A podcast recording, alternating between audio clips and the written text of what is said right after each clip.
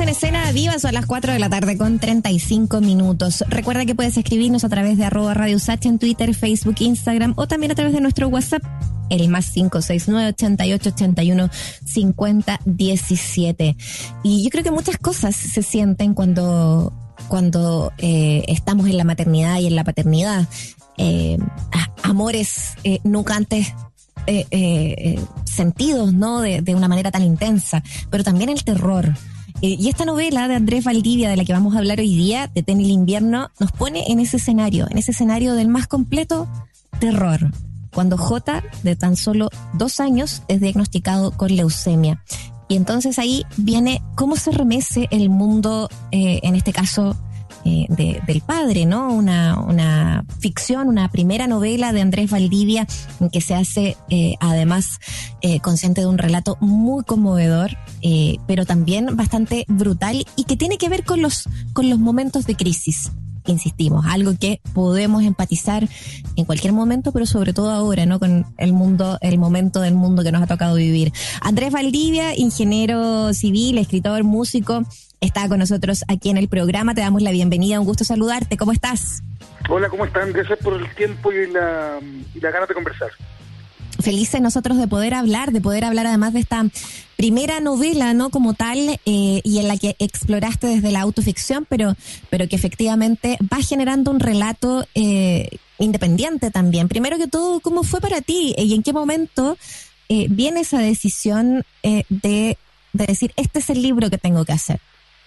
Buena pregunta, mira, yo tengo la impresión, esto partió un poquitito como, como de una manera bien impulsiva este verano, ¿sí? no, más, eh, a, a, finales del año pasado, a través de unos pequeños posteos en Facebook muy eh, como eh, a tiempo real, digamos, me sentaba, escribía y lo dejaba pasar, eh, no corregía, no le metía mano, nada, y de a poquitito empezó a fraguarse en mí una, una sensación como de que había algo, estos recuerdos estaban también ayudándome a mí a purificar un poquitito más el momento y a salir un poco más adelante después de la experiencia, y entre medio me contactó una editora de Planeta, yo no sé, y que me dijo, oye, esto, independiente de que está increíble, creo que además tiene algo de valor literario, digamos. Entonces, ¿por qué no lo transformamos en un libro?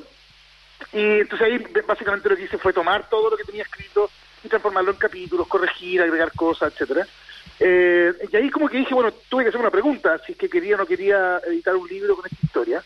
Eh, me preocupaba muchísimo eh, ventilar la vida de mi hijo menor, pero por otro lado después me di cuenta de que, de que en realidad la historia era la mía, no la de él, eh, de que de alguna manera la historia estaba, eh, el arco dramático de la historia es el tratamiento de él, pero finalmente son mis emociones las que estaban sobre la mesa y, y, y, y no la historia de él, digamos. ¿eh? Eh, sí. Entonces ahí dije, bueno, ya, esto sí es legítimo, digamos. Y, y, bueno, y me, y me lancé, pues, y fue así hasta ahora una experiencia muy increíble. Oye, eso es, es, es notable, ¿no? Más allá, como tú dices, de la historia en sí, el reconocer que eh, perdón, de la historia personal, la historia en sí es algo que, que es un viaje que puede que acompañar desde lo literario, además, eh, que, que, tiene sí. que ver con no reconocerlo como, como un libro de autoayuda, que hay como algo ahí en la presentación de este libro que me, que me llamó mucho la atención también, ¿no? que lo presenta tu editorial, lo presentas tú y dices, esto no es un libro de autoayuda, esto es una novela, autoficción, sí, pero es una novela, o sea, hacer también esa distinción. ¿Qué te pareció a ti también eso? Mira, para mí fue muy importante que esto no pareciera um, autoayuda porque me puedo morir de vergüenza, digamos, porque no tengo, no, no, no, no soy quien puede ayudar a alguien con el, con digamos, con la intención de ayudar a alguien, pero sí me pasaba que eh, varias cosas. Primero sentía que eh, en general, he fijado que las historias de hombres con sus hijos son historias de redención, historias como de, oye, eh, dejé a mi hijo hace 20 años porque me enamoré de la secretaria, entonces después vuelvo a recuperarlo y bla, bla, bla, bla, bla.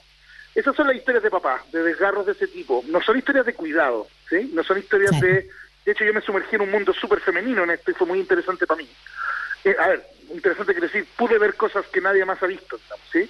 Y por otro lado, eh, estaba la historia en sí misma, digamos, ¿cachai? Onda que, que es una, que, que una cierta dosis de universalidad que es, bueno, cómo se enfrenta un gallo de 40 años, relativamente acomodado de un país extraño como Chile, a la virtual muerte de un hijo de dos años, ¿cachai? ¿Y qué pasa? Un gallo que sea agnóstico, más bien winner, en el sentido de que me había salido todo bastante bien en la vida, eh, y, encontrarse con ese nivel de debacle a los 40 años, ¿cachai?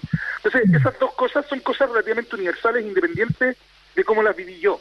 Y por otro lado, yo quería hacer un, un, un, texto rabioso, porque yo en ese minuto de la pura rabia. Eh, y creía que eventualmente desde esa rabia quizás otros papás podían sentirse reflejados, pero no creo que ayudado. Mm. Oye, eh, es muy interesante lo que dice. De, de, todos esos detalles quiero ir armando algunas cosas. Detenerme, por ejemplo, Lo que, mm, en lo que tú dices sobre el sumergirte eh, en, en, la labor de y en el mundo femenino, que generalmente, efectivamente, como está súper bien en el clavo, no, no, es un secreto para nada. Está eh, muy vinculado el tema de los cuidados a las mujeres, por algo también hoy día es un tema de discusión a nivel político, ¿no? Eh, y, y, eso eh, me imagino, remece muchas cosas. ¿Qué, ¿Cómo ha sido en general eh, para ti revisar tu paternidad, tu rol, tu, tu, tu, rol como padre de manera distinta a cómo usualmente ha sido estructurado eh, a partir también de, de ser papá, uno, y de la enfermedad de, de tu hijo? Mira, hay, hay, un punto que es bien importante notar, que es que eh, eh J tenía dos años cuando pasó esto, era una, era una mm. súper desprotegida, digamos. Yo creo que esto hubiese sido un poco distinto con un niño de 14 años o de 10 años, 8 años. Eh, por lo tanto, los cuidados más bien afectivos, a pesar de que yo estoy súper involucrado en todo el tema afectivo, eh, eh, recaían más sobre la madre y en mí toda la otra pataola de cosas que tenían que ver con cuidarla a ella, con cuidarlo a él, afectivamente, pero también de la parte administrativa, los doctores. Eh, uno se, rápidamente te das cuenta que un tratamiento que dura un año y medio es un oficio que hay que aprender de cero. ¿no? Tienes que aprender una nueva, una nueva, un oficio. Yo le llamo el oncosen, ¿sabes? Que es como una especie como de baile físico, ¿cachai? De movimiento, en el que tú tienes que aprender a hacer un montón de cosas repetitivamente, la jeringa, los remedios, eh, los doctores, la ISAPE, la jeringa, los remedios, los doctores, la ISAPE, que todos los días y que te vais metiendo en eso y vais de alguna manera aliviando también de la angustia gracias a eso. Y este es un mundo de mujeres, La, pediatría oncológica es un mundo de puras mujeres. Eh, y, y, además las clínicas son también mundos de mujeres, las enfermeras, etcétera. Están los doctores, obvio, pero el grueso de la gente con la que tú tratáis todo el día son enfermeras internas. Eh, y es un mundo fascinante. A ver, siempre es monstruoso ver a gente sufriendo, pero para cualquier hombre medianamente sensible, encuentro yo, o que tenga un gusto por las mujeres no únicamente erótico, sino que un gusto por las mujeres en el sentido de decir que te parezcan maravillosas en sí mismas, eh, habitar ese mundo fue una revelación, eh, mm. porque te encontráis con, que sé con 45 tipos distintos de mujeres que sienten las emociones de distintas maneras y ser testigo de eso eh, por monstruoso que parezca, también es, revelador. De hecho, el libro un poco también pretende eso, que es decir, yo voy a haber hecho un libro súper, em, como que, quisiera dar penita, ¿cachai?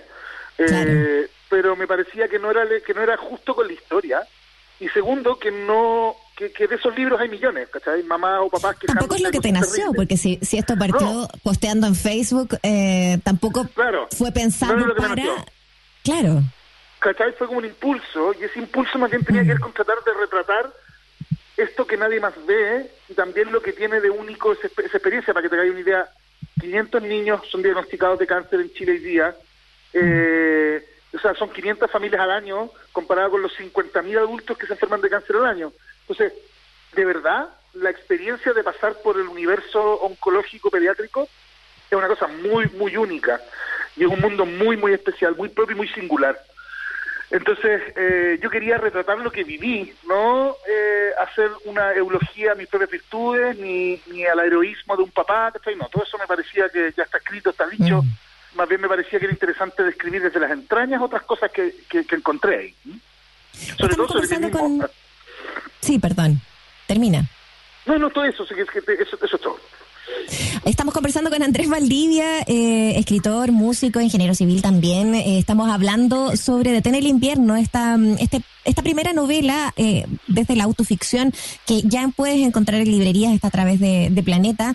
Un, un, relato, como decíamos, muy íntimo, pero también muy, muy elaborado desde como eh, para ponerlo ahí, desde las reflexiones, eh, de las reflexiones, como tú decías también hace un ratito atrás, de este país extraño y lo que nos toca vivir cuando vivimos, eh, vivimos acá, ¿no? Valga la redundancia. Eh, pasemos un poco a eso, a esa experiencia, eh, pasemos un poco al relato en sí y, y, y a lo que pasa desde principio a fin con esta persona, personaje que como decíamos, al ser una autoficción eres tú, pero pero también toma una historia, agarra otros, Claro. Otros ribetes Soy yo, independientes, claro. ¿no? Soy yo, pero soy yo después recordando, por lo tanto, me, Exacto. encontrándome con un montón de cosas que vaya a saber uno si las viví así o no, pero las recuerdo así. ¿sí? Mm. Eh, y bueno, es- es- es- o sea, primero lo primero que pasa es que la negación, ¿cachai? Onda, como en todo proceso traumático, te pasáis unos días como diciendo, no, no, no, si esto va a estar bien, se ha equivocado el doctor, el diagnóstico está mal, vamos, vamos a estar en un mes más en la casa, y de repente se te instala ya así definitivamente en el cuerpo de que, de que, de freíste nomás, de que está vais a estar pringado ahí por mucho rato. Entonces, de ahí el momento, por lo menos a mí me pasó, y es, y lo que yo veo en otros hombres que están metidos en eso también, los papás se activan, ¿cachai? Se activan desde la praxis. Algunos desaparecen porque se tienen que trabajar y se asustan con el tema de la plata. Yo, por suerte, no, no era mi caso. Por lo tanto, pude decidir no trabajar. ¿eh? Hablé con mis socios y con la gente con la que trabajo y les dije, yo me voy a echar al pollo. Yo pensaba que iban a ser cuatro meses, fueron dos años. ¿sí? Eh, y, y después viene entonces la praxis, ¿cachai? Anda a arreglar el departamento para transformarlo en un lugar eh, razonable para niños inmunodeprimidos, preocuparme de estar seguro de que el equipo del que estaba tratando mi hijo el, el equipo que yo quería, eh, investigar, aprender un poquito sobre lo que estaba pasando para tener al menos algún tipo de control, bla, bla, bla, bla, bla. La- las cosas prácticas, ¿cachai? Onda, en, un- en una clínica o un hospital, el que no llora no mama, ¿cachai? Entonces, si tú necesitas algo, tenés que salir al pasillo a gritarlo, a buscarlo, como en una O feria. sea, ¿no? en cualquier lado, imagínate un En hospital cualquier lado. público, Cualquier- claro. En cualquier lado. Pero es que esto, claro, esto no son no es, no es un, eh, un hospital público o privado, incluso en los privados también, ¿cachai? Es que parecen Sí, hoteles, pero en realidad Sí, sí, por dentro tenés que estar tenés que estar llorando porque la, los- los- los- la, la- la cantidad de gente obviamente es menos de la cantidad de gente que tienen que tratar, entonces tienes que quitarle tiempo a otros. Es una cosa media monstruosa, pero pero no queda otra. Y, mm, y desde ahí eh, aprender toda una dinámica, ¿cachai? Los ritos y los ciclos de la medicina, de las hospitalizaciones, de los protocolos de quimio, etcétera, etcétera. Y, em, y por otro lado, empezáis a, a vivir como un momento en que de repente incluso hasta el mismo miedo y el dolor se te instala como parte de la cotidianidad. ¿sabes? Y sobre todo porque aquí pasan horas y horas y horas y horas donde no pasa nada. ¿Cachai? Y yo cada vez que me arrancaba, y en el libro está muy bien retratado, eso, cada vez que me arrancaba un poco y decía, ya, está todo con calma, voy a volver a mi vida, ¡pum! Quedaba alguna chambonada que me obligaba a volver. Entonces, finalmente yo estaba de alguna manera como velando esta situación, a cargo de los temas prácticos y del cariño, estar ahí, estábamos juntos por lo menos, estábamos sufriendo, pero estábamos juntos, pero al mismo tiempo estaba ahí esperando que algo malo pasara o algo bueno pasara, ¿cachai? Porque no quería pasara. ese momento, ¿cachai? Ese momento quiero estar ahí porque quiero poder al menos tener algún tipo de influencia en esto. Y mucha gente le pasa también con el libro que me dicen que se lloraron caleta, pero también que se rieron mucho, ¿sí? Eh, esa es mi forma de ser nomás, es como la forma que tengo de observar el mundo, que es un poquitito más irónica y yo, y insisto, porque hacer un, un, un, eh, un libro solamente llorón eh, era hacer un libro más sobre cáncer, es que millones. Eh, ahora tampoco es una comedia, ¿cachai? Para una- erradicarte.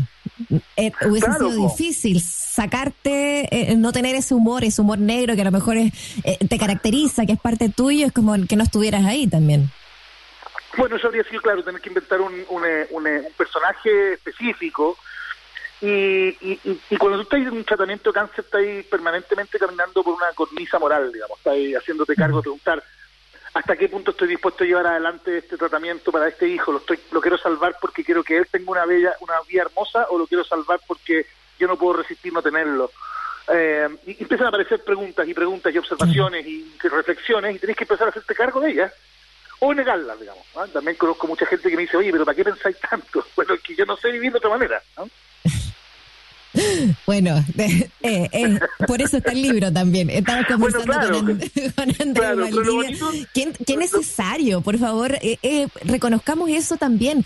A veces, claro, eh, efectivamente está bien cada persona vive sus procesos, pero, pero, pero si, si te toca ser esa persona que piensa, repiensa, eh, revisita 1500 veces las cosas y los sucesos que, que, están, eh, que están ocurriendo, eh, bueno, aprovechemos ese espacio para reflexionar en qué lugar nos ha tocado vivir también y por qué, de qué manera estamos respondiendo también como sociedad a eso. Andrés Valdivia nos está acompañando y, me gusta mucho eso del relato, ¿no? Esto de que a partir de una experiencia tan personal, eh, tan brutal, para cualquier familia, ¿no? Para cualquier mamá, para cualquier papá, eh, para cualquier hijo o hija, eh, también sea la reflexión de ese momento y de cómo podemos reaccionar a estos momentos de crisis. Ah, claro. ¿Estamos preparados o no estamos preparados? Nada nos tenía preparado, Andrés, para una pandemia. nada nos tiene preparado para algo así tampoco. ¿Qué te pasa a ti con respecto a la respuesta actual la solidaridad de la que tanto se habla dentro de una sociedad. Eh, ¿Estamos o no estamos ahí? ¿Estamos en ese punto no lo estamos? Tu relato sobre el tema de la misma clínica, ¿no? Eh, eh, lo brutal que puede ser. yo creo que nos pone también en esa sintonía. O sea, por supuesto, yo me, para que te caiga una idea, yo em, no quiero no quiero hacer spoilers, pero hay un momento en el tratamiento en que yo tengo que tomar una decisión porque las cosas se habían ido, habían, se habían ido al tacho de la basura, ¿sí? Eh, y una de las decisiones posibles era dejar a mi hijo morir. Y, lo que me decían los doctores es de que, es de que, onda, eh, ellos tenían muchos casos donde los papás en ese momento decían, ok, basta, ¿sí? Y que nadie me iba a apuntar con un dedo si yo decidía de una manera u otra. Y tanto es así que eh, en, el, en, el, sistema público, un niño con los síntomas y el momento y las características, digamos, las que estaba mi hijo en ese minuto, antes de entrar al, al trasplante de médula, eh, no habría sido tratado, habría, habría perdido su indicación de trasplante y habría sido mandado a la casa a morir una botellita morfina. Eh, entonces, ese momento también fue un momento súper súper importante para mí y me dediqué un buen rato, eh, he estado dedicado los últimos años a participar en algunas fundaciones, eh, como de KMS y también como a, a nivel personal, de tratar de eliminar la lista de espera de niños con trasplante en Chile del sistema público, porque mueren ahí niños, pues, entonces esperando y los niños con cáncer no pueden esperar porque es una, es una enfermedad contra el tiempo, ¿sabes?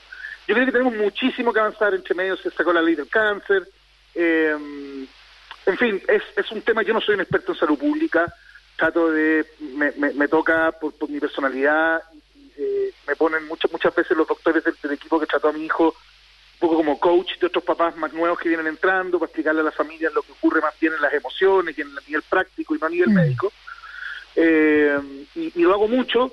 Yo te diría que en general tengo muchas reflexiones sobre cómo debería ser el mundo, pero al mismo tiempo también eh, trato de salir de esta experiencia sin habiendo conocido cosas nuevas, pero no aprendizaje. Yo creo no haber aprendido nada en el proceso, porque si hubiese aprendido algo en el proceso, entonces habría valido la pena que Julián se enfermara, ¿cachai? Y yo no acepto eso, no lo puedo aceptar, ¿cachai? Entonces, eh, o más bien todo lo que quizás aprendí o lo que pude haber incorporado de nuevo en mi vida, lo devuelvo al top, por no haber pasado por esto. O más que yo, porque porque porque mi enano no hubiese pasado por esto. ¿eh? Eh, entonces, te fijáis que son uno está en una cornisa moral permanentemente, cada se te aparece, ¿qué es lo que es ser papá? Entonces yo pensaba, ser papá es, el deber de un padre finalmente es mostrarle a tus hijos lo que es bello del mundo y protegerlos incluso de ellos mismos hasta que ya sean independientes. Bueno, el cáncer es la negación de la paternidad, ¿cachai? Porque tú no puedes proteger a tu hijo de su propio cuerpo y porque si se te muere nunca vas a poder mostrarle lo que era bello al mundo. Entonces, me empecé a encontrar con cosas que yo no había pensado y que por mí fueron muy reveladoras sobre la naturaleza humana, digamos, sobre quién soy y sobre quién somos, etcétera. Y que generalmente no tenían que ver necesariamente con los clichés tradicionales de que, bueno, ¿por qué haces esto? Por amor. No tengo idea si lo hago por amor, yo creo que lo hice por deber. ¿cachai? Mm. Porque es lo que corresponde, ¿cachai? Si tenías a un hijo tuyo que está enfermo y podís cuidarlo, tenéis que cuidarlo. No, no, mm. no, no sé, ¿cachai? Yo no, sentí que esto, o sea, yo no sentí que esto era movilizado por una fuerza externa especial llamada amor, sino que por una sensación como de deber y de cariño y de compromiso eh, que estaba en mis manos. Quizás eso el amor, no lo sé. Ese tipo de cosas te pasan todo el tiempo en todo este proceso. Pensáis en la sociedad, en los privilegios tuyos que tenéis, cómo podéis retribuir, cómo no retribuir, cómo no quedarse pegado además, ¿cachai? Porque salir de este tratamiento... Es que ojo ahí también, porque en el fondo también te pudiste haber caído con un tipo de deber distinto, uno que, que te ha dicho la sociedad que a lo mejor los hombres tienen, y eso también es interesante a propósito de lo que tú comentabas, ¿no? Como repasáis eh, tú, eh, tu decisión de cómo quieres ser padre, de cómo afrontar la paternidad, cómo afrontar la masculinidad. A lo mejor pudo haber sido un padre eh, que desde el deber dijo, no, mi, mi, mi, mi opción es hacer la plata para poder hacer el tratamiento y, y, y, hasta acá llego y, yo me pongo a producir nomás, pues, pero, pero fue otra opción también.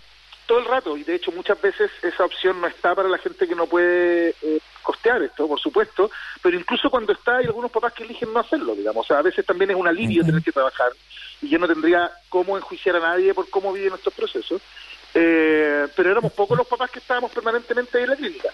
Eh, ahora, cada vez más, y mientras más jóvenes eran, más hombres estaban presentes, y eso era bonito igual.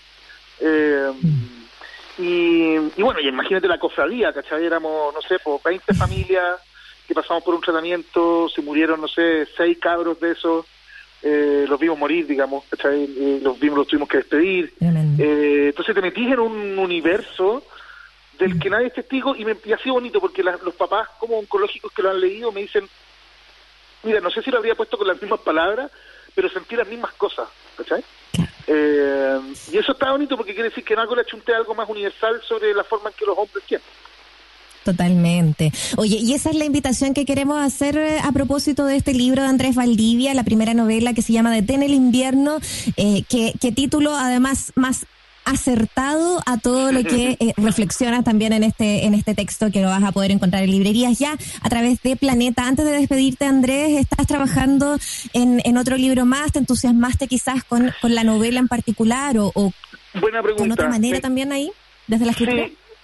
Eh, podría ser, pero pero pero tengo tengo todavía también, como te decía antes, un especie como dilema moral, si que esto es lo que tenía que hacer para salir de este proceso de una vez y cerrarlo o si que ahora voy a agarrar papa y me voy por un tubo, no lo sé. Ya. bueno, Pero me encanta escribir y lo pasé muy bien escribiéndolo, entonces probablemente me sale fácil. Lo que, no lo que, sea, hay que estar pendiente a tus redes sociales, porque claramente algo pasa ahí, ahí está antecediendo también a lo mejor esa, ese, ese contacto, esa lectura. Eh, puede ser una oportunidad. Andrés Valdivia, muchas gracias por conversar con nosotros. Recomendamos absolutamente tu libro también ahí a nuestros auditores y auditores. Esperemos que lo puedan leer. Un gran abrazo. Un abrazo y gracias por tus preguntas. Chao. Chao, chao.